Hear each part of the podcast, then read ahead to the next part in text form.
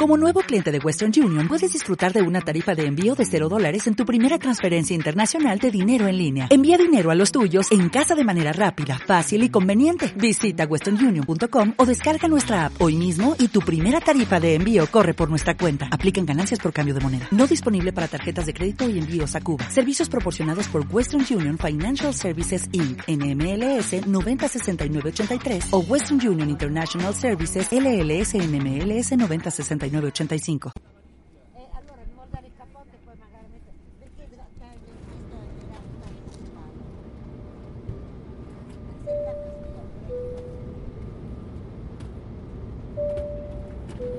Comic Airlines les da la bienvenida al vuelo 616. Les saluda la tripulación a cargo del comandante Manuel Fernández y el copiloto Pablo Trinidad. Pónganse cómodos, abran sus mentes y disfruten del vuelo.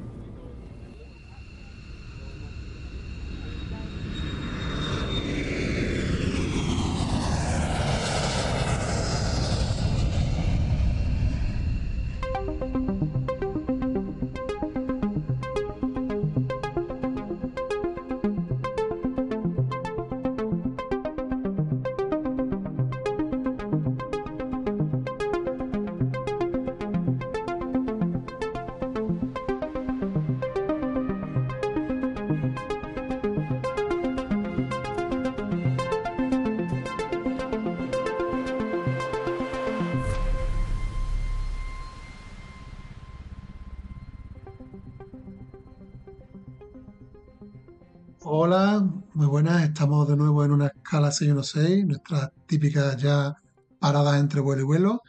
Eh, aquí al aparato el comandante Manuel Fernández y tengo aquí a mi lado a... ¿Cómo te podemos dar el nombre? De, Eh, no sé, pero sería bien acceder a un cargo en algún momento. tiene ahora mismo posibilidad de coger el cargo que quiera. Pero tampoco sé cuántos hay en una en un avión.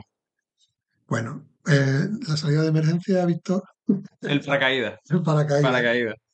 El paracaídas Víctor, que está aquí también conmigo. Y bueno, como sabéis, en estos formatos más frescos vamos a hacer un poco de repaso de novedades de editoriales amigas y comentaremos también últimas lecturas en general y lo que no. Y dudas, que tengo dudas. Sí, bueno, y duda, y lo que vaya, lo que vaya saliendo. Bueno, eh, esta es nuestra escala número 8 y si os parece, vamos a ir ya al día del tirón, ¿no? Sí, hombre. Pues mira, vamos a comentar en primer lugar una obra que nos han mandado bajo petición nuestra. Ya sabéis, como hemos explicado otras veces cómo funciona esto, nos llegan los catálogos de novedades y nosotros seleccionamos las que nos llaman más la atención para, para reseñar. En este caso, de Arechi, que sabéis que es la editorial de manga de, de Yermo, eh, han empezado una serie nueva que se llama Viviendo con Matsunaga y eh, he visto por redes que había mucho hype con esta serie, había muchos aficionados al manga que estaban muy contentos con que Arichi había conseguido la licencia y demás. 4,8, ¿eh? En Wacom. Y entonces digo, bueno, pues parece que va a pegar fuerte, eh, voy a leerlo, a ver qué tal, ¿no? Ya puedo adelantar que, que con este primer número ya me he enganchado. ya tengo aquí en banana el 2, que me lo ha pedido ya aquí el amigo JL esperándome, porque bueno, ya aprovechamos información de servicio. Acaba de publicarse el número 2 de la colección y también hay que agradecerle a Arechi, yo sé que esto te iba a gustar a ti, Víctor, que nos advierte ya incluso en el número 1 Buah, son magníficos. el número de tomos que va a tener esto. Bueno, esto es, esto es un precedente Esto es importante. sin igual, ¿eh? Aquí en este primer tomo tenemos ya que es volumen 1 de 13. Buah, esto es increíble. Esto acaba de subir Arechi al, al top de, de cualquier tipo de editorial, ¿eh? Entonces, bueno, ya sé, Wow. ya sé que me voy a tener que comprar 13, que es un número, bueno, está elevado, aunque ya sabemos que está One Piece ahí siempre marcando en, en la meta, pero por lo menos ya sabe uno dónde se mete, ¿no? Continúa One Piece.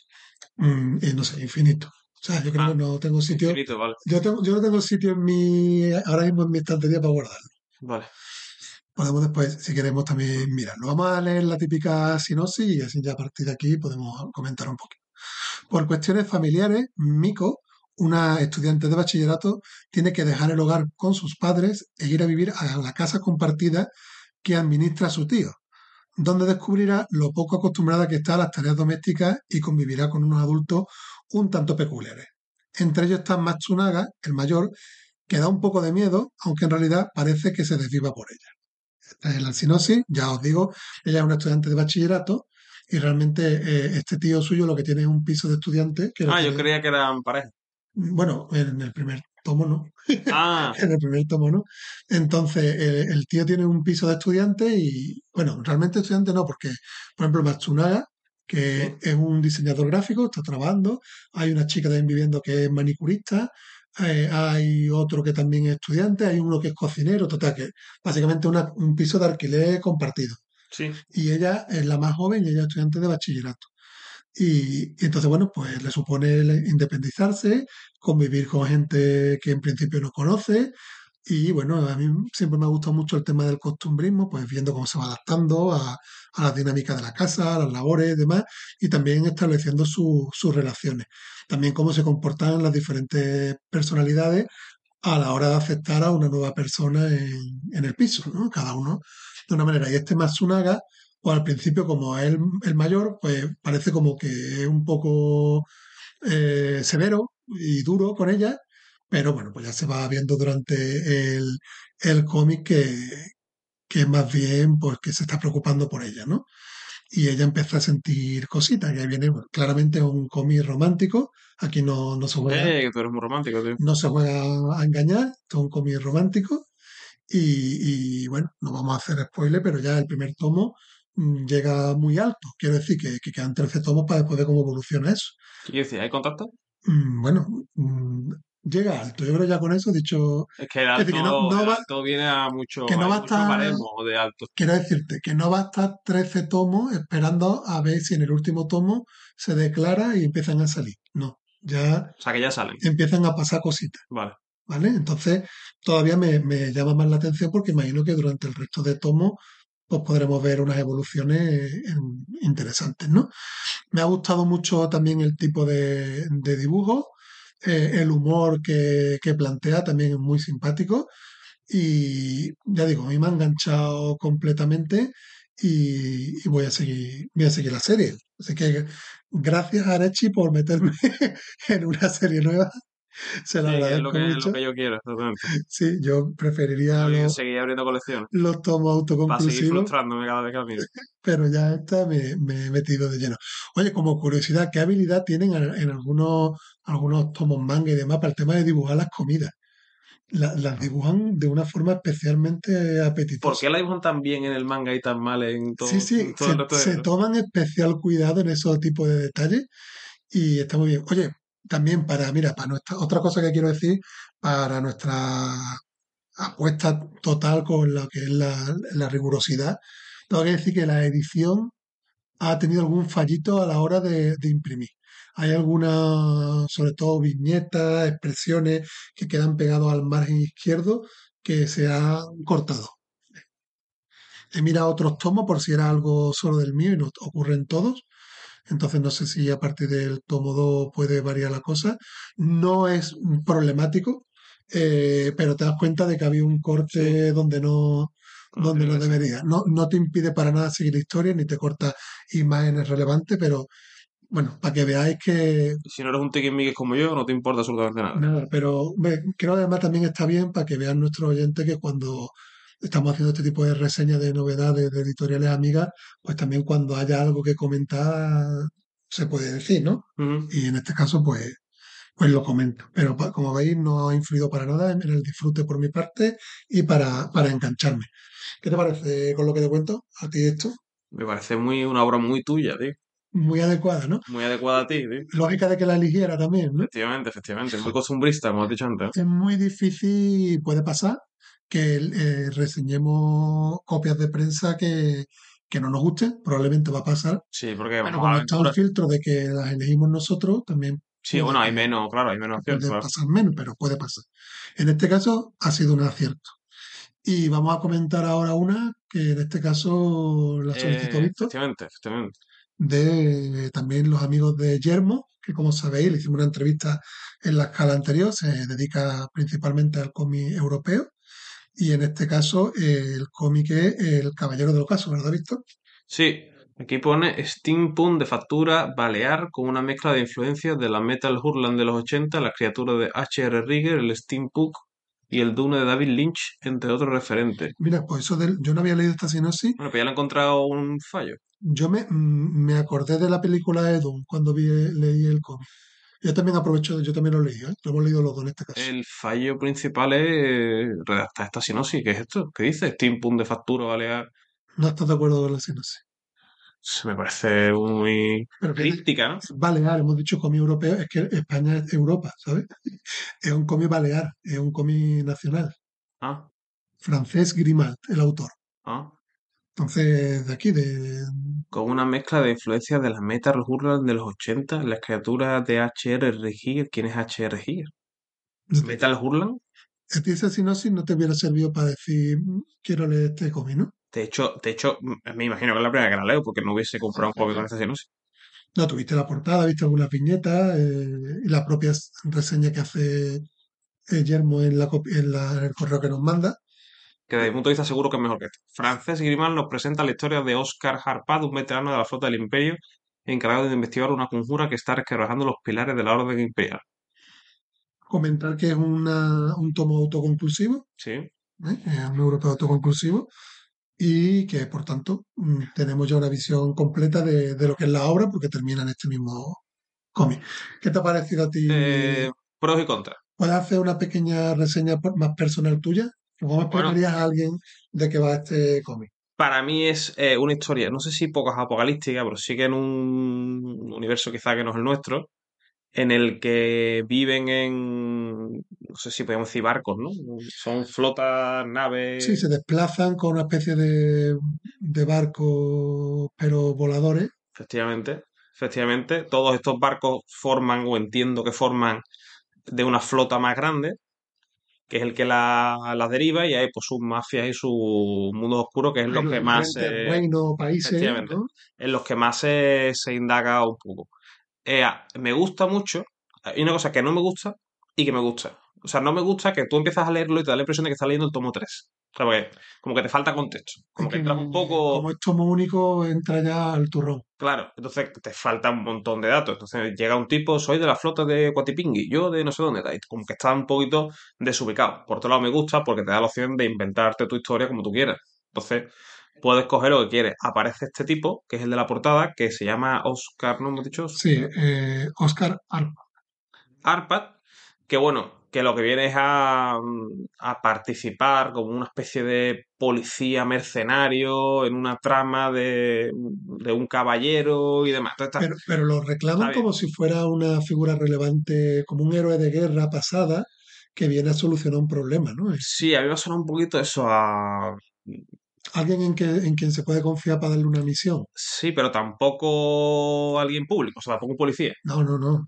Por eso digo que es así como más mercenario, se podría decir. Mm. Luego, eh, como me ha pasado en lo que he pedido de momento de Yermo, la edición buenísima. Buenísima. El dibujo también me ha gustado, me ha gustado Te ha mucho. entrado, te ha entrado el dibujo porque yo me parece Sí. que es muy detallado, pero es verdad que el estilo es muy personal y a mí, mm, aunque no me, no me obstaculizó leer, pero no es mi estilo de dibujo. A mí sí, a mí me A gustó. ti sí te ha gustado. Sí, sí. Bueno, el que vea la portada, si la busquéis por, por ahí por internet, si no estáis escuchando, Caballero Ocaso es una, la portada representativa del Sí, tipo de sí, sí, muy, muy a representativa, muy representativa. Sí, sí, sí. Es que tiene eh, un aspecto, mira, como es balear, un aspecto como de, de figura de, no sé, de Ninó, de gigante y cabezudo. La- la- las típicas figuras de, de torero que son para adornar, ¿sabes cuáles son? Así de media altura. ¿No? ¿Viste en una casa? Lo he visto pero que, que es un, una, como una, un humano caricaturizado, Sí, sí, sí. pero sin buscar humor. Es una cosa... Como un humano muy eh, vertical, ¿no? Eso, eso, eso. Por eso te he dicho yo gigante y cabezudo, Sí, sí. una cosa así, pero... Sí, sí, pero, pero estrecho. Mm, Y después como mm, con todo con colores así, tipo eh, cuando, cuando se ve el Doctor Extraño de Steve Ditko, así, todo muy, no me sale la palabra que se usa siempre, Muy Eh, místico. no, no es la palabra, pero que, que tiene unos colores así como mm, no, no naturales, unos colores llamativos para incluso para los cielos, para los fondos, Eh, todo, o sea, tú no ves un cielo azul y es todo con colores, como en la propia portada, estamos viendo. sí, tío, yo es que no tengo opinión de colores. O sea, no, no, no me he fijado en si me resultaban eh, naturales o no eh, ver el tema de... Tú lo estás viendo, estás viendo que es un mundo totalmente fantástico, no solo porque hay Sí, barcos que vuelan, sino por el aspecto. sí, sí. ¿Te recuerdas a Dune? ¿Tú has visto Dune? Sí, a mí me recordó a Dune la temática y, y la estética. ¿Te gustó? Mm, más la antigua que la nueva. Y mira que la Ah, que hay una antigua, antigua de Dune. sí, la clásica, Ah, la de David Lynch, ah, la de... Ah, la... Está aquí, la de David Lynch. la Mentira. que, re- es que por te he dicho, cuando la he leído la sinopsis, es que a mí me lo recordó. He escuchado otras reseñas que hablan de, de Juego de Tronos, ya, que es verdad, ahí no, ahí no estoy de acuerdo. Es decir, que ya que en cualquier cómic o historia o película que hay un enfrentamiento en diferentes facciones o familias, ya estamos en Juego de Tronos. Señor, ¿sabes? No, yo eso no, esa opinión no la compraría. Pero bueno, hay conspiraciones, hay, Mm. hay mamoneo. Sí, sí, hay, hay mafia, hay tirar de contactos, hay, hay cositas, hay cositas. Lo que pasa es que eso, que no... Hay un momento en el que él va a un sitio y una persona como que le tiene que devolver un favor y claro, tú no sabes de dónde viene el favor. entonces, como que, que es verdad que me da la impresión de que estoy leyendo el tomo 3, aunque se puede disfrutar perfectamente, pero es verdad que me falta, me falta un poquito de contexto. Yo creo que se la tuvo que jugar aquí el amigo Francesc, Entonces, porque claro, tiene que hacer una obra autoconclusiva, pues hay algunas cosas que hay que Cortita, dar ¿eh? por hecho. ahora que leo 112 páginas, es verdad que era cortita. ¿eh? Sí, yo creo que eso en realidad también creo que hay que valorarlo como algo positivo, que es decir, que consigue en poco, en poco espacio, y aunque hay cosas que se tienen que dar por hecho, evidentemente, consigue construir un universo y plantea una historia, y eso creo que es algo Hmm. valorable. Y me ha gustado, la verdad. Está ¿A ti bien. te ha gustado? Sí, sí, sí. A mí también, Aconsejable. yo en, en el propio Wacom, aquí la ves, yo le he puesto un 3 sobre 5, o sea, me he quedado tibio. Yo le voy a haber puesto un 4. Yo, a mí me ha gustado, está bien, medio. está bien, la he disfrutado, pero si hubiera sido, por ejemplo, una serie, yo no la hubiera. ¿Es no de los, que, de los que puntúan este tipo de plataformas? Yo sí. Ah. Y eh, mm, bueno, esto podemos hablar. Eh, realmente es desaconsejable usar sistemas de valoración en impares. Para, porque entonces te viene gente como yo y te tira en medio, que es tibio. Ah, Es mejor decir, bueno, cualquier encuesta de satisfacción, muy mal, mal, bien, muy bien. Ya tú te tienes que descantar ya en- en- a un lado de la, a una facción. si tienes un punto medio, favorece que alguien se quede sin decir su opinión. si sabes esto, ¿cómo opinas sobre el punto medio? Porque Wacom en el 3 lo considera está bien, está como que digamos que las dos primeras son el mal y las tres siguientes son los, son los bien. A ver, esta no me ha gustado nada. No me ha gustado nada, es una estrella, No me ha gustado. no me ha gustado. Está bien. Me ha gustado. ¿No te ha gustado? Para mí está bien. Y me ha gustado mucho. Está bien, o sea, lo valoro positivamente, pero yo no la continuaría como serie. Pero esta la elegiste tú, a ti te ha gustado. Eh, sí, sí. O sea, a ver, yo creo que tampoco la continuaría. Lo que pasa es que yo la compré sabiendo que era tomo único. Entonces no. Y la has disfrutado. Sí. Pues bien, perfecto. ¿Algo más que quieras que comentar del Caballero No, del Ocaso? nada, nada. Yo, o sea, a mí- yo es que me lo he pasado bien, pero como también muchas veces en el mundo del cómic, cada hora que te lees te tiene que cambiar la vida. No, me, lo leí y fue como una como una canción que me gustó. O sea, me entró por un oído, me salió por otro, me lo pasé bien y supongo que de aquí a dos meses la olvidaré. esto como una canción que decía, esto lo hago para divertirme. Efectivamente. O sea, tú te te has divertido y listo. Y me acosté esa noche y listo. Cumple su objetivo. Pues Efectivamente. perfecto. Pues vamos a la siguiente obra que queremos comentar. Eh, y aquí da pie a, a anunciar que tenemos una nueva editorial amiga con nosotros, que en este caso es Nuevo 9. Mm, podemos comentar aquí, no, no creo que se molesten, eh, que la relación con Nuevo 9 ha sido un poco mm, extraña para mí, porque mm, he, empezado a colaborar con ellos sin realmente llegar a tener una comunicación fluida. O sea, yo empecé como con la otra editorial a presentar nuestro proyecto, a decirle lo que hacíamos y demás, y ellos directamente nos mandaron la newsletter. Yo volví a escribir y digo, entiendo que con este paso queréis colaborar con nosotros, pues Sí. digo, de ser así, me gustaría reseñar esta obra y también sin mediar palabras nos la han mandado. Pues nada, muchas gracias a Nuevo 9. Entiendo que quizás por la saturación de trabajo o porque están acostumbrados a que otros programas, otras plataformas, simplemente dame esto y listo, pues no, no hay palabra, pero digamos que no he llegado a establecer la relación como tengo con Fandogami, con y como con Germán. Con lo cariñoso que tú eres. Bueno, pues ya está, yo se lo agradezco mucho porque efectivamente me han mandado el cómic que les he pedido, que además me parecía muy apropiado para estas fechas navideñas, que era la, la cena de Navidad. ¿Qué Que, cenas tú en Navidad? que, ¿qué ceno yo en Navidad? Sí. Pues no tengo un plato típico así como que se repita ¿Y anualmente. tienes vajilla de esas feas? Eh, no, no, la verdad, no soy muy estrambótico yo con la vajilla. La típica de la cartuja. ¿sabes cuál te digo? No, Que no, es no, así como burde, es horrible. no, yo no la tengo. No, los platos de, de blanco de Duralé o Duralex. Yo sí, yo de Ikea, típico negro de Ikea. bueno, que eso Está era- guay, ¿eh? Duralé era la antigua Ikea, era un plato de andar por casa, como se dice, y que Pero duraba no mucho. son los, los que son así No, no, como blanco, marroncillos, ¿sabes? que Transparentes, se como... supone que se caían y pueden que no se rompan y ese tipo de cosas. Pero nada más. Este año, por ejemplo, hemos comido más en plan picoteo, Sí. o sea, canapé, Pues odio los jamoncito. canapés.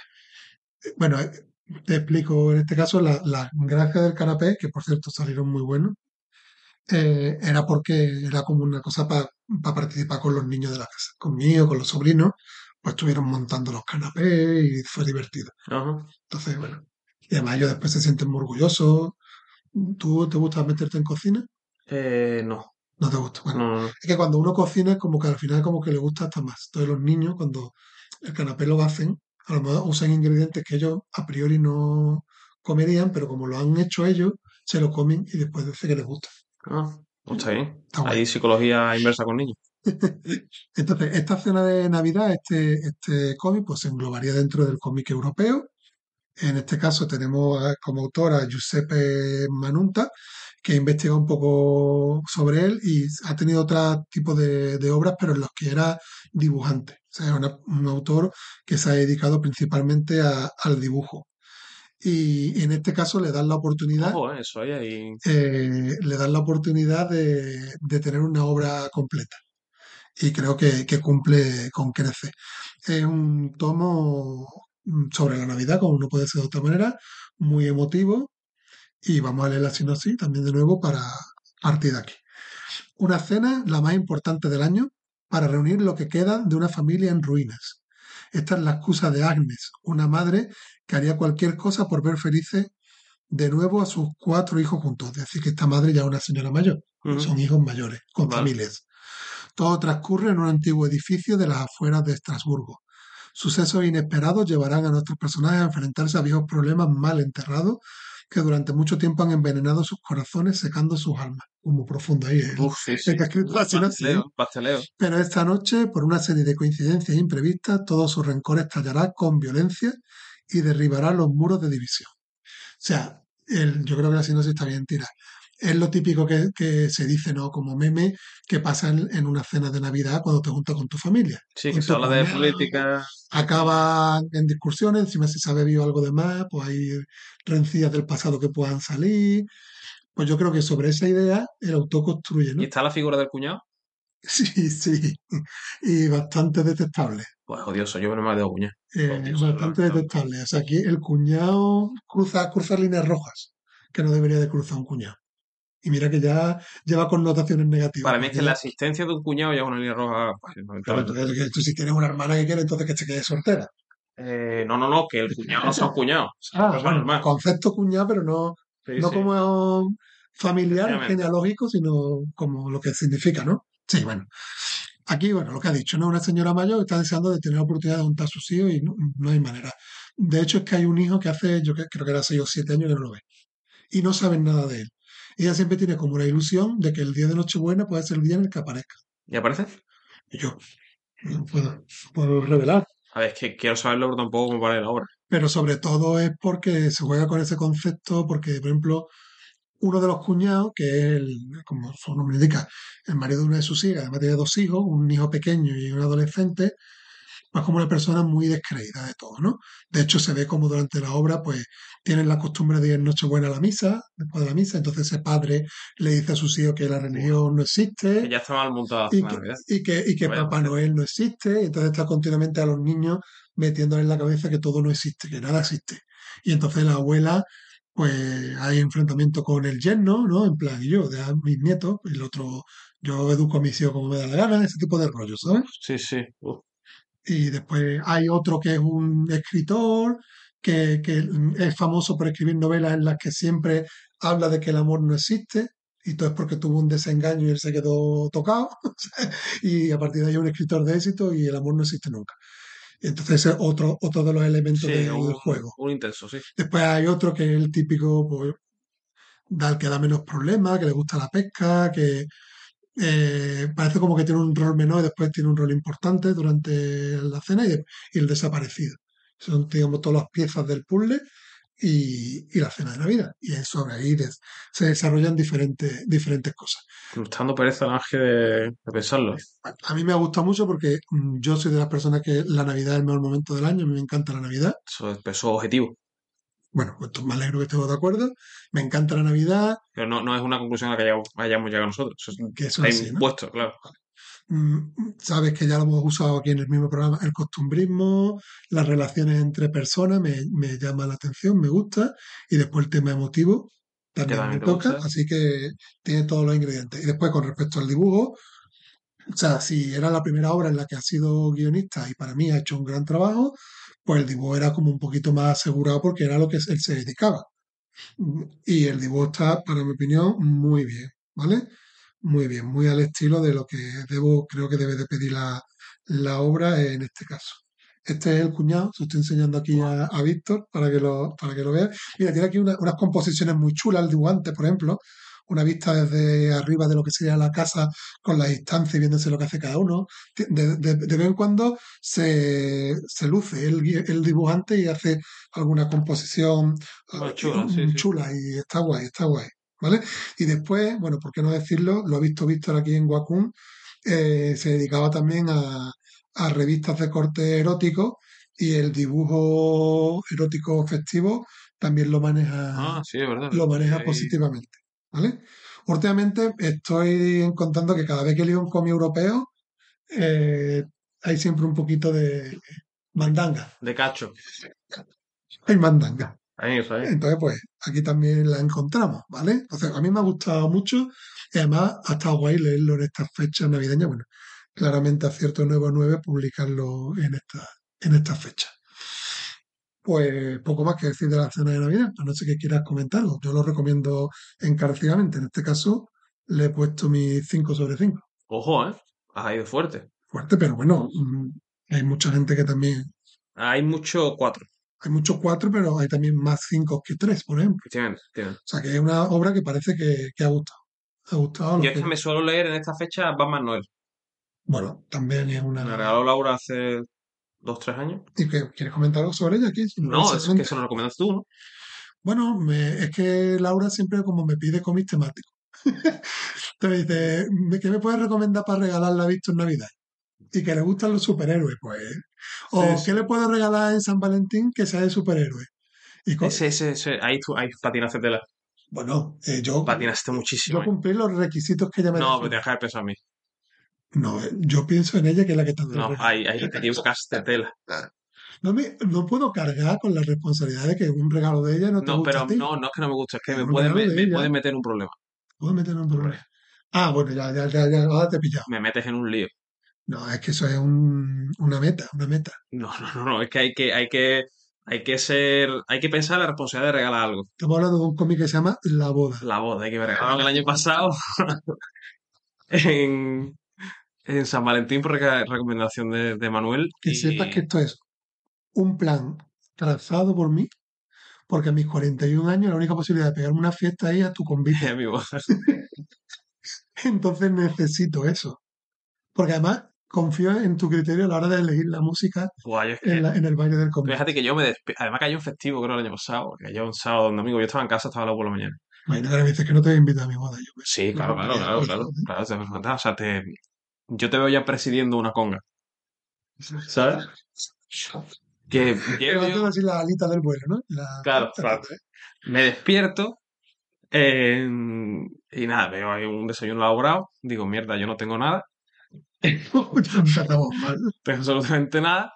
Un No jugaste, no jugaste la carta de no, es que mi sorpresa es para la cena. Claro, no, No no, tienes todo el día para. no, no. Un cómic No. envuelto, lo leo y digo, oh, Dios, se acabó el periodo de prueba. Digo, oh, joder. Digo, oh, Dios, el primer aviso. Pero a partir Dios, de ahí Dios ha habido conversaciones. Sí, claro, claro. Hostia, pero no puede ser. No, sigo. No se dispararon con ese cómic, no puede ser. Eh, yo creo que se, no, pero sí fue la primera vez que apareció. No, Sí fue la primera vez que apareció. Pues que Entonces, sepa que era, mi objetivo era el, el ir a un convite. vale, pero es una- lo primero que es muy egoísta Total. y lo segundo Pero es que debes ser consecuente, y esto va a todo el mundo que regala, con lo que regalas y lo que puede provocar el regalo. que los amigos de Banana que escucharán el programa porque sé que nos oyen, es que llevamos ya dos últimos intentonas de salir de fiesta. Guau, José Luis me salvó de loco porque vine, no, tío, es que me estoy haciendo el Batman de Tom King y no es la edición y salimos de ahí. Menos mal que me he hecho un cable. Pero que digo Vamos, que llevamos de ti, dos intentos de salida de fiesta, de irnos a casa con las orejas gachas de- sin fiesta. ¿por qué? Porque no, no, no, Porque no yo. no nos sabemos mover, será, no sabemos ir a los sitios y está siendo un fracaso. Entonces, es egoísta, pero es que no eres- podéis cerrar la tienda y poner música aquí, Erpi. bueno, es que ya lo hemos hablado que la próxima va a ser alquilar un local y a tomar por saco. Vale, está bien. Pero qué fracaso últimamente, madre mía. Así que sí, eres, eh, eres nuestra única esperanza, como decía Leia con otras palabras en el episodio 4. Vale, vale. Sí, sí, lo eso se negocia. ¿Vale? Bueno, pasamos al siguiente Sí, cómic. Venga, volvemos en este caso a, a Arechi y por tanto al manga Sí. con el cómic Ayen Catarsis. A mí no me ha dado por, ¿te ha dado por mirar qué quiere decir eso? Pues yo no lo he investigado nada. Pero Nada, ¿no? Te ha dado la curiosidad. Bueno, se trata de un manga autoconclusivo. eh, no entiendo por qué hay que decir que es un BL. Bueno, me parece un buen punto de partida, porque es un BL, pero que tú bueno. consideras que no habría que usar esa terminología. O sea, que, que no sé, no. Bueno, ah, pero tú, tú no, no, pero no lo entiendo. O sea, hicimos una charla en la Feria del Libro donde explicamos que es que los japoneses son especialmente mijitas con definir un montón de demografías. La- Cómics deportivos, mm, cómics ro- de robots gigantes. O sea, como que les gusta mucho clasificarlo todo. mm, ya, bueno, no sé. Hay que decir cosas de ello, que tú no estés de acuerdo, yo también estoy de acuerdo contigo. No, a ver, yo no estoy de acuerdo en, no sé, me imagino que el 95% de los- de cosas que hacen los japoneses, pues no son Claro, que sociedad. yo podría decir es un cómic romántico y no decir si es entre chico chica, chico chico, chique chique o nada. No, porque además al, al leerlo, como que tampoco hay un cliché que tú digas, no, es que a- los BL se llaman BL porque lo que hacen es criticar eh, la sociedad japonesa en No, no. torno de homosexualidad. Vale, pues entonces puedo entender que tenga, pero que al final, yo, yo te lo prometo que de mi inocencia, al leer un BL, digo, bueno, será, debe haber algo que lo identifique como BL, pero no lo, no lo veo así. Amor chico chico. Claro, pero que ya te digo, que, que igual que si veo una, que si leemos el de robots, dice, bueno, aparecen los robots, pero tampoco, tampoco creo que, dejando de lado temas de sociedades y... ah, mira, ahí está Laura. Hola, Laura Laura. la buena, la de la tienda. Uh, ¿Qué pasa? que la otra es la mala. No, también es verdad que digo esto, digo esta sobrada porque no lo va a escuchar. Bueno, pero yo puedo no lo harías. extraerle ese No lo harías, ya me has puteado lo suficiente. Vale, vale, venga. No lo harías. Entonces, em, que, que no, que no, no me parece un motivo como para, para poner la etiqueta al BL dejando de lado que allí mm, tengas que, mm, que decir que dos chicos se dan un besito por si alguien se ofende porque la masculinidad allí se hiere. De alguna forma, o por si allí cree que es una enfermedad se, te- se le va a pegar a tus hijos por leerlo. Dejando de lado esas gilipolleces, em, que me parece que no hace falta. no hace falta. Como si tú, el, anterior que hemos leído, es un cómic de escenas familiares. ¿Qué más da, tío? No sé. Y se da la circunstancia de que existen relaciones amorosas heterosexuales. Y lo- Claro, y lo, y lo Si, fuera, ya te digo, si, si hubiese, si pasara algo en general de algo, pero como tampoco veo una crítica, lo veo súper, una, una obra lógica y normalizada, lógica, pues no entiendo la etiqueta de Bell. Bueno, leemos la sinopsis. Sí, léelo. Encandilado por la sinceridad de Kondo, su nuevo chofer, el joven señor de la botica Inami, la, la- la botica es Inami y el, el señor es Ryuji, pasa mucho tiempo con él. Y yo que tantos nombres, que el señor de la botica mm, tiene mucha relación con su, Nah, típico- con su nuevo chofer. Típico amorío entre, ¿no? Entre... Hay mucha relación y, y- y hay un sentimiento de amor. Un día Ryuji lee a escondidas el diario de Kondo Feísimo eso. y descubre los sentimientos de este hacia él. Sin embargo, la actitud del chofer hacia su señor no cambia a pesar de saber que Ryuji es consciente de todo. O sea, ha leído el diario, el otro enterado que lo ha leído, pero no cambia su actitud hacia él. Y esto hace que el joven señor se ponga nervioso y pierda poco a poco la compostura. Yo quizás por empezar diría que es un cómic mm, también mm, histórico, ¿no? Porque está como Sí, es verdad, es verdad, es verdad. está ubicado en un tiempo en el pasado, no sé No sé la época, pero en qué época, pero típica japonesa de kimono y tampoco samurái, pero no, no, pero bueno, ya hay coches y demás, Sí, pero. Todavía con, con cierto eh, feudalismo, ¿no? Por decir de alguna Sí. manera, de alguna manera, ¿no? Y, y bueno, efectivamente también lo de clasificar las cosas como veles, pues tú ya estás leyendo cómic, ya sabes que, que esto va a acabar en una relación entre ellos. También te quita un poquito de, de la gracia de cómo pueda evolucionar la cosa. Pero como yo veía al padre un poco reacio, ¿no? Mm. Digo, a lo mejor esto encierra una crítica, pero tampoco he visto yo Ya te digo que a mí me ha decepcionado, no por la obra, que no considero sea mala, creo que está muy bien, sino por mis expectativas respecto a la misma. Yo digo, Mm. ostras, es el primer BL que leo, mm, digo, no sé, me voy a duchar antes de leerlo, o sea, me voy a poner pijama, me voy a poner, o sea, es un momento cumbre en mi vida. A mí me Y al gustado. final no me ha parecido, bueno, una más. A mí sí me ha gustado bastante porque dentro del género BL, por así decirlo, que estamos criticando la etiqueta, pero en general me parece mm, muy elegante.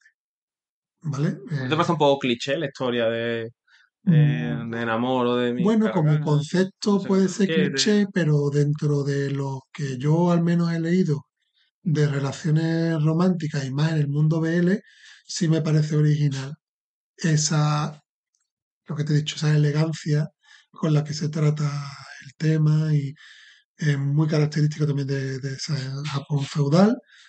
Eh, me gusta también cómo toca cómo se enfrentan diferentes personas a esas circunstancias de, sobrellevar su homosexualidad, cómo lo vive uno y cómo lo vive el otro, dependiendo de dónde viene, de su familia, de sus circunstancias. A mí me, ha gustado. Y, y de nuevo, me gusta también poner en valor, aunque parecerá un cliché, pero es que me parece que tiene mucho mérito hacer un autoconclusivo y que deje buen sabor de boca. Quiero decir, eh, tienes que montar una historia siempre arrancada y presentar cosas y presentar un nudo y un desenlace y creo que eso tiene mérito y es de agradecer y por tanto de valorar que se sea capaz de Sí, en un solo en ese tono sentido sí es verdad que está muy bien. contarte algo y, y sí. dejar un mensaje. A mí me ha gustado. Después el dibujo me parece exquisito también, Muy buen, sí, cierto, muy buen dibujo. Por lo que hemos dicho de, o sea, la elegancia se traspasa no solo en, la, en el comportamiento de los personajes, sino en el propio dibujo, en el trazo, en los detalles. Y también fue una obra muy, muy aplaudida. ¿eh? Cuando salió el anuncio de la licencia de que iba a salir el cómic, también vi bastante apoyo. Es cierto que en el Wacom, que lo tenemos aquí abierto, eh, la gente le ha atacado un poco al guion. Quizás piensan como tú que la historia es un poco arquetípica, ¿no? Sí, yo no le vi gran. No aporta grandes, No, nada nuevo. ¿no? no, no. Una historia que cambiando cosas eh, hemos leído antes, que a veces es bueno, ¿eh? que a veces te apetece y a veces no es negativo, ¿eh? Que Yo yo creo que quizás no es original en eso, pero el mérito está en, en contártelo en un tomo y de la manera tan elegante en el que lo hace. Mm. Pero es verdad que la historia no te cuenta nada que no, No, no, pero que no. No se Simplemente lo comento, no, muchas veces no lo considero algo mal. Mm.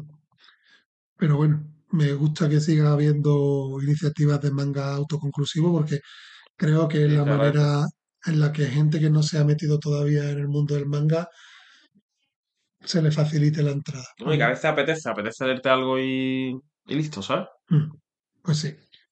Bueno, pues le quitar la etiqueta ya, por favor, en general de todo.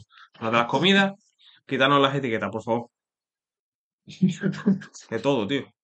Y del primar que con todas las etiquetas que te ponen te puedes hacer una farda perfectamente con todas las Bueno, es que ahora hay prendas de ropa que se lleva la etiqueta puesta. O sea, como que la etiqueta es larga y cuelga y tienes que dejarte la etiqueta Ah, que puesta. mola llevarla. Sí, Eso lo he visto yo, mm, esto como lo hacen en, los, en las zapatillas deportivas, hay una especie de bridas que se ponen y se dejan puestas. sí, Eso, eso son, es sí. también ese rollo. También, bueno, sí, es igual de estúpido. Sí, Saluda a todos los que lleváis zapatillas deportivas con bridas. es igual. Mm, Vamos a nuestra última. Yo, por cierto, para, ¿Qué? para, para Reyes, creo que, en- que a, a mi hermano, eh, con el cual tengo una relación magnífica, pero de vez en cuando me apetece putearlo, creo que voy a envolverle su regalo en- con bridas. ¿Sabes, te digo? ¿no? Hacerle, hacerle lo típico de muñeca rusa. Uno de ellos lo voy a precintar entero, uno de los paquetes, y otro, y por encima quiero poner bridas a otro. Está bien. ¿Qué te parece? Está guay eso de coger un regalo muy pequeño y meterlo en una caja muy grande. Despista mucho. Decepciona constantemente. No, hombre. Venga, vamos al último de los cómics que tenemos en nuestra lista de novedades a reseñar y vamos a, a nuestros amigos de Fandogamia con el cómic El Duelo de Paula Chesair.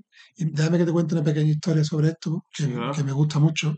Mira, yo a Paula Chesair la conocí eh, antes de esta obra cuando ella es una chica gallega que escribió un libro sobre, sobre la ansiedad, que se llama Me das ansiedad, y era una especie como de, de tiras mm, mm, cómicas, porque creo que decide hablar sobre su experiencia desde el punto del humor, y todo eso como pequeñas eh, viñetas sin un hilo conductor, sino contándote unos gags sobre el tema, que la chica se lo autoeditó Ujú. yo se lo he comprado a través de su página web, se dedica a vender también merchandising de sus diseños, eh, mm, de sus dibujitos, de sus cositas guay.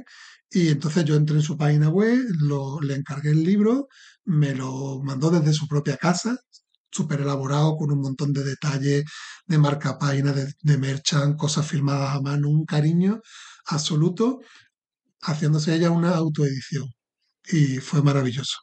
Cuando me enteré para mí de la gran noticia de que Fandogamia le había dado la oportunidad a ella De editar un... de editarle su próxima obra, pues me alegré muchísimo, eh, porque además lo hiciera con una editorial a la que nosotros le tenemos cariño porque nos ha apoyado y demuestra un poquito el ADN de Fandogamia también, de igual que confió en nosotros, pues ha confiado en ¿Y qué Paula. tal está lo de meta ansiedad? Pues está guay porque... ¿Tú puedes tener ansiedad? Mm, No, bueno, yo creo que sí, pero no la tengo diagnosticada. Ah, sí, sí. pero creo que sí, ¿vale? Eh, de todas maneras, bueno, era también ¿Y es representativa o qué? es un acercamiento también para tú entender también un poco más y también saber cómo puedes tú también comportarte o, o tratar a personas que la puedan sufrir.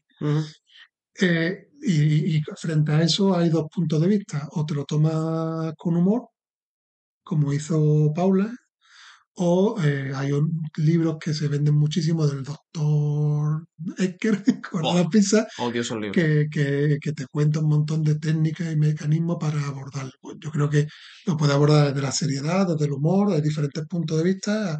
A, a unas personas le entrará más de una manera o de otra. Yo creo que afrontando desde el humor es una buena decisión. Yo creo que la buena sería el humor o normalizarlo, no pasa nada. O normalizarlo, correcto.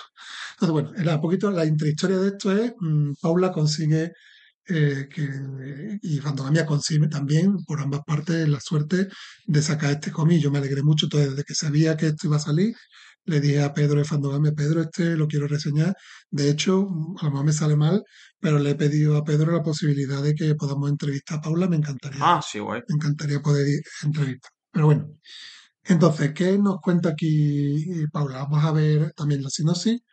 ¿Qué ocurre cuando alguien muere? Lo cierto es que no hay una respuesta correcta.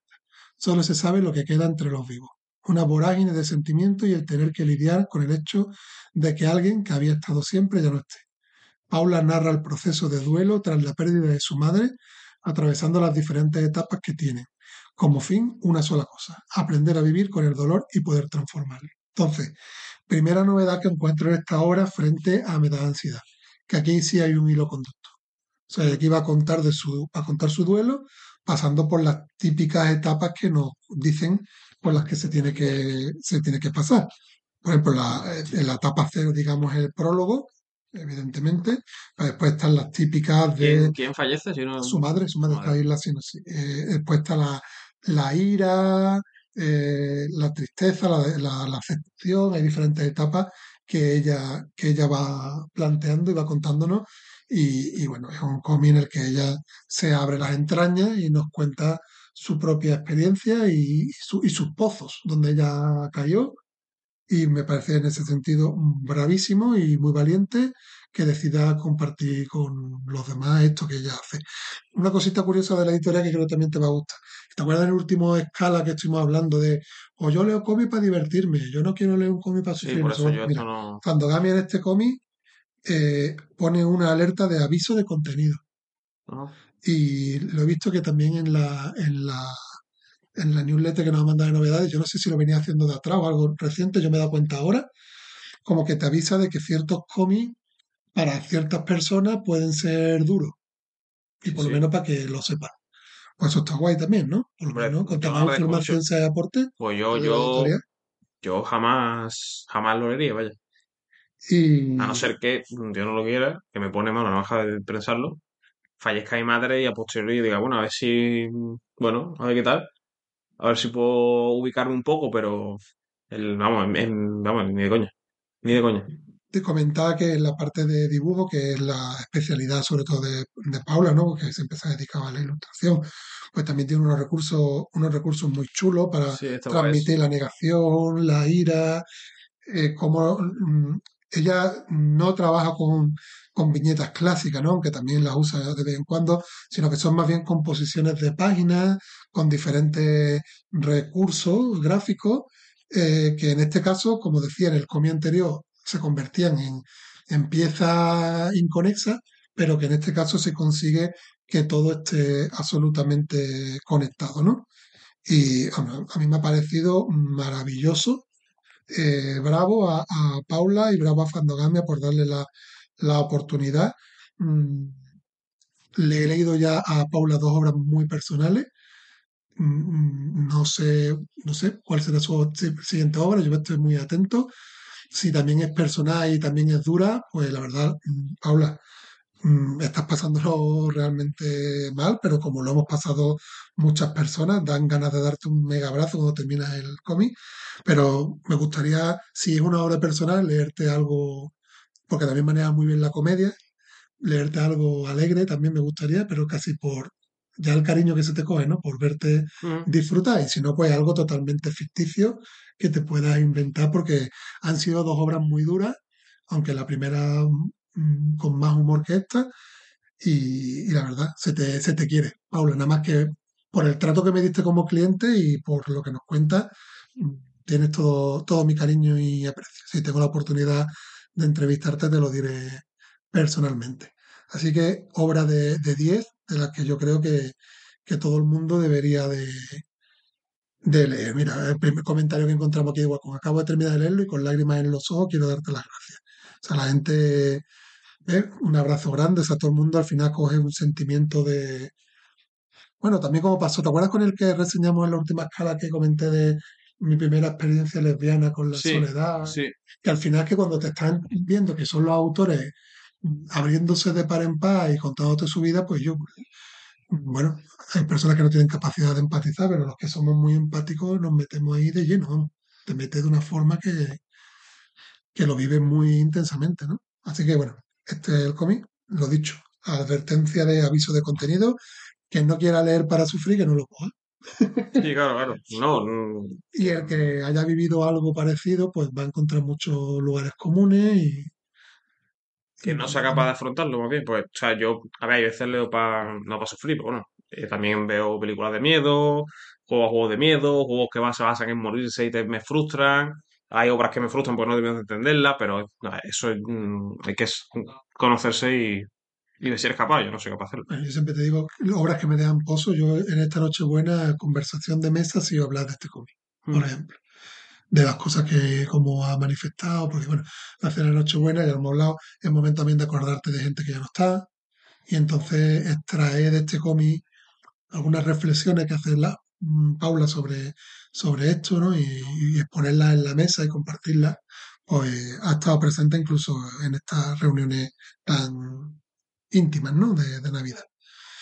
Pues estas son las novedades que queríamos comentar. Víctor, ¿tú Mm. quieres hablar de algo más, algo que te hayas leído Eh, últimamente? eh, no, yo tenía preguntas para ti. Bueno, venga. Oye, Tokyo Revengers, ¿qué tal? ¿Quién? Tokyo Revengers. Tokyo Revenger estamos ya en el tomo 11, creo que, 10-11. A ver, que lo tengo por aquí. Y Está al estoy- día. lo tengo al día, vamos. Te lo digo porque lo tengo por aquí. Me he leído recientemente el último tomo, pero te lo digo. En 10 o 11. Eh, el 11. El 11. El 11. ¿Y qué tal? Pues mira, eh, de hecho, en la comida que hicimos de empresa de banana, que estuve hablando con otro chico que se la está leyendo con el parche en el ojo, un pirata al ritmo japonés traducida. Entonces él ya se ha terminado la serie. Sí. Y entonces, ¿qué, qué me comentó? Que yo lo he vivido. Este tomo 11 justo hace como un...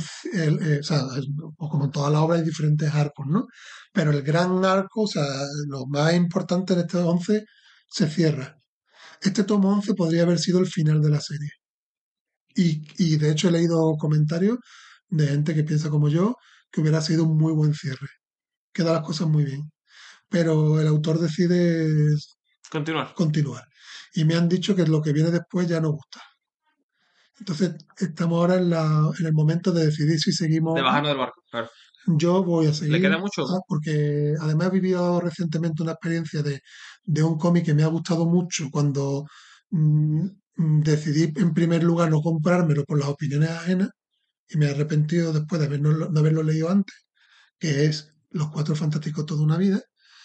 Eh, y entonces no, me, no quiero que me pase igual y quiero vivirlo yo. O sea, mm, estoy, a sobre aviso de que puede dar bajón, pero voy a vivirlo yo. Y si me tengo que bajar en el 12 o en el 13, pues ya veré si me bajo o, o- o seré completista. ¿Le queda mucho, sabes?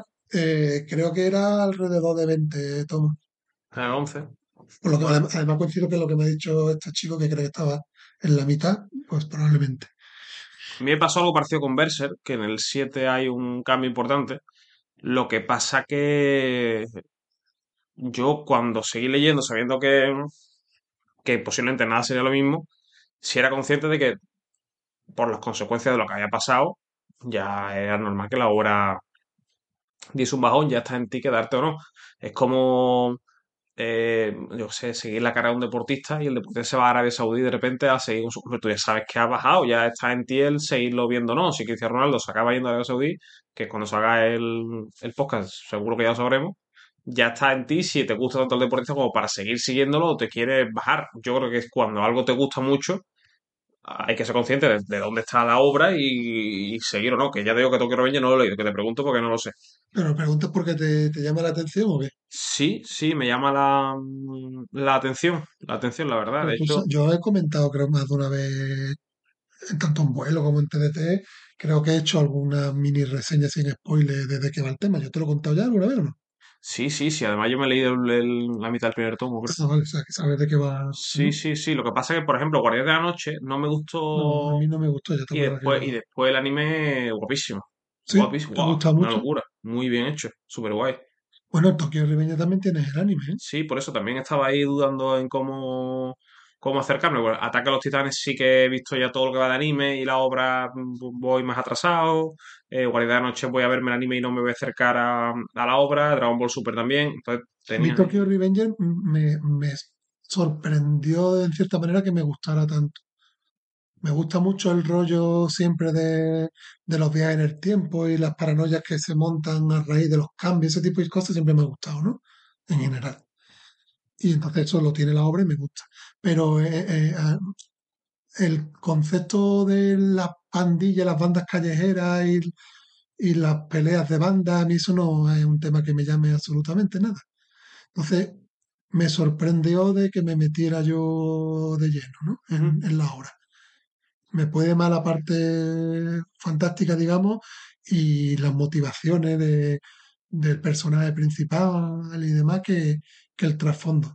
Imagino que a lo mejor mucha gente lo lee y es que le encantaría pertenecer a la banda, ¿no? Yo no me, no me Hombre, siento no así, te, no ¿no? te ves tú rapado No me siento así, o sea, me- me- no, no estoy para nada de acuerdo con los comportamientos de la banda, pero porque te planteas, es que además Eh, mira, estamos haciendo aquí una reseña. Ah, eh, eh, hace un romanticismo de las bandas callejeras, ¿no? Como, como, como se ha hecho también en películas sobre el tema de la mafia, ¿no? De, guau, es que somos aquí toda una familia, no sé cuándo nos apoyamos. Yo sí, pero, pero soy una puta mierda. Quiero decir, salir por ahí a pegarle palo a gente, no, eso no puede ser romántico, Sí, no, sí. no puede ser nada bueno nunca. Sí, sí, sí. Entonces se, se crea ese halo de, oh, qué guay, que creo que incluso puede ser peligroso de que determinadas personas que lean la obra se sientan atraídos, no estén capacitados para separar la ficción de la realidad, ¿sabes? Bueno, lo mismo decir quiero ser Goku que quiero ser un pandillero, ¿sabes? Entonces, pero ya te digo, pues curiosamente con todo esto que te digo, a mí me gusta mucho. Y el cierre del tomo 11 podría haber sido perfecto y la obra hubiera quedado magnífica. A ver cómo, cómo evoluciona. Si no, ahí están leyendo mucho, ¿no? Estos dos últimos meses he leído bastante. ¿Cómo están todas las estanterías? ¿Cómo va? Eh, bueno, mm, he conseguido poner Wacom al día no solo en, en tener todo apuntado de que tengo, sino que también he hecho un repaso de apuntar todo lo que he leído de lo que tengo. Y ya puedo decir el número que te lo dije por WhatsApp, porque tú te vi interesado, me lo preguntaste varias veces. Sí, yo es que tengo casi el 100% de mi colección leído. Yo tengo leído un 73% de mi colección. Yo es que leo. O sea, em, antes de seguir comprando suelo. Entiendo que lo ideal es mm, comprar cuando no tienes nada que leer, porque además favorece la relectura. Yo Yo también releo, claro. compro por encima de mis posibilidades y releo, ¿eh? Y releo. Mira, de esto que tengo aquí apuntado, por ejemplo, eh, eh, para leerme Crossover 2 me he releído Crossover 1. Mm. Para leerme Arte 10 me releo el 9. Para leerme Asadora 6 me releo la 5. Siempre voy haciendo relectura.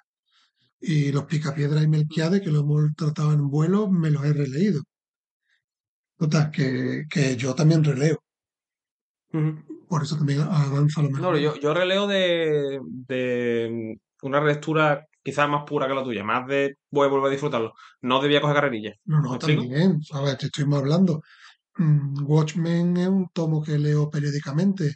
Eh, mm, Crisis en Tierra Infinita me lo he leído periódicamente, porque, por ejemplo, Crisis, cuanto más bagaje con DC y además de la parte clásica, más Más lo disfruto. Entonces, son cosas que voy releyendo. Se hizo un poco bola Watchmen. Sí, ¿no? ¿Quieres Sí, tocar este tema en este programa? sí, claro. Hay una. Hay una parte. Bueno, hay que aclarar que es tu primera vez que te enfrentas a Watchmen. Sí, y Harry Potter. No he tenido tiempo en Ah, en 25 años de vida. Por lo que sea.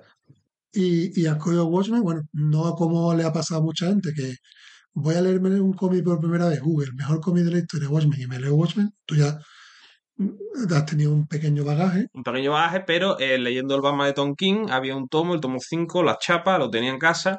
Eh, intuía Que qué y. guapo, qué guapo que la gente se acerque a Watchmen por la chapa. O sea, eso es guapísimo. Sí, bueno, no sé. Eh, entonces, eh, no sé, no, no, no, no tengo referencia. Entonces, em, ¿Sabes cómo es?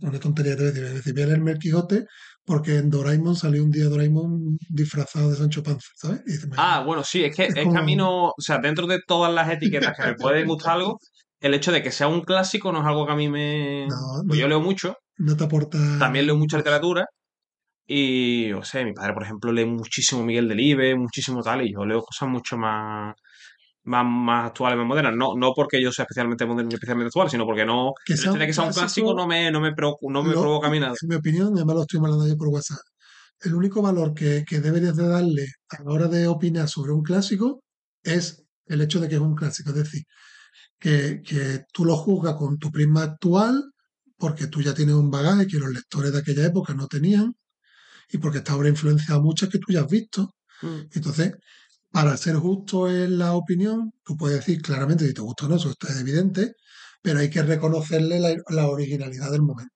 Sí, sí, sí, seguro, seguro, pero que, que yo, en lo que es mi tiempo libre, que suelen ser videojuegos, eh, series y películas y cómics, eh, nu- nunca porque algo sea clásico a mí me, No. me, Y hay clásicos, también esto está muy manio también, hay que envejecen mejor y que envejecen peor.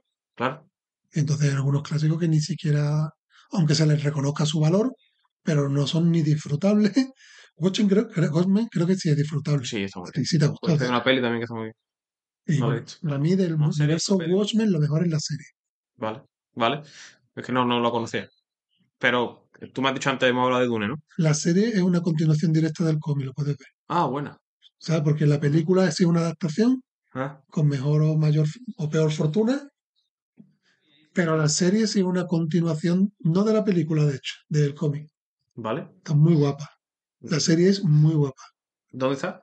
Bueno, igual. HBO. veré ilegal, me imagino. A mí hay escenas de esa película que se me quedaron grabadas ya en la mente y eso no se va a borrar. Claro, yo es que pensaba, claro, yo no, no lo había leído, pensaba ¿Tú- que... ¿Te, has te dado cuenta de que Ozymandias es Julio Iglesias? No. ¿No? Pues es que es real eso. Ah, sí. Es que se basaron en, en Julio Julio Iglesias. Te voy, a, te voy a buscar aquí para que tú lo veas.